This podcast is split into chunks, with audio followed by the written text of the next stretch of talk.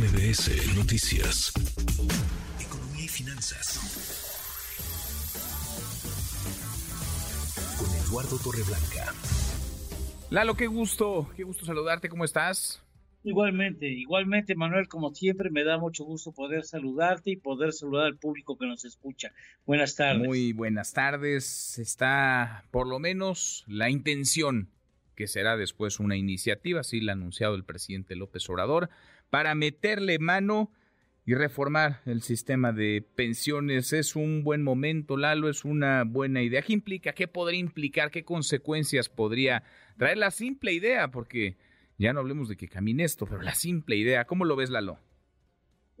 Genera mucho nerviosismo, sobre todo porque se sabe que de prosperar la iniciativa, que valdría la pena considerar también que sea una iniciativa eh, con fines preelectorales, que sabe el presidente que no va a poder caminar, pero bueno, la sola idea, la sola intención de hacerla caminar pone muy nervioso al sector financiero porque ningún país en el mundo ha conseguido un sistema de pensiones que tenga como tasa de reemplazo el 100% del salario que disfrutaba el trabajador cuando era un trabajador activo.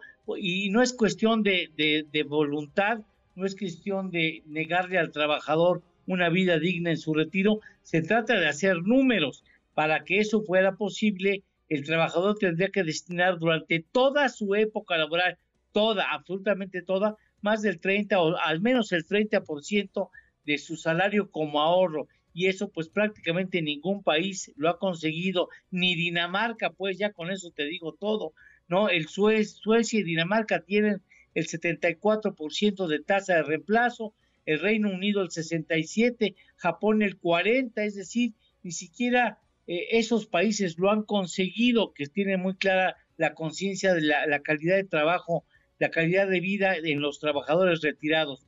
Entonces, el solo idea, la sola idea de plantearlo pues pone muy nervioso porque en el año 2000 solamente el 7% de nuestra población, 7 millones de mexicanos, contaba con 70 años o más y en el 2030 serán ya 20 millones, es decir, la población, el perfil de población se encamina hacia una población de viejos o de personas adultas en posición de retiro y eso pues exige obviamente más dinero. No sé si vaya a prosperar. Lo cierto es que hoy el presidente ya ha hecho un esfuerzo muy importante porque no se nos olvide, el presupuesto del 2024 implica invertir 465 mil millones de pesos en los adultos mayores y también en el 2020 hizo una reforma al sistema pensionario de la CFE que implicó un mayor costo del presupuesto de la empresa productiva del Estado, pero de lo que hablaremos en alguna otra ocasión. Por lo pronto me parece que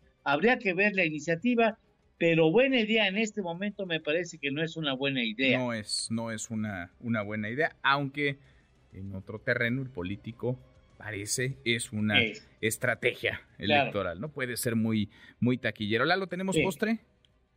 Claro que sí, un año terrestre lo sabemos todos, 365 días. ¿Sabes cuánto tarda el Sol en dar una vuelta entera a la galaxia a la que pertenecemos? A ver, no, ni idea cuánto. 230 millones de años. Este es un año galáctico, 230 ah, millones de años. Pues sí, se toma su tiempo. Sí que se toma su ah. tiempo. Abrazo grande, gracias Lalo. Gracias, buenas tardes y buen provecho a todos, Manuel. Buenas tardes, es Eduardo Torreblanca. Redes sociales para que siga en contacto: Twitter, Facebook y TikTok. M. López San Martín.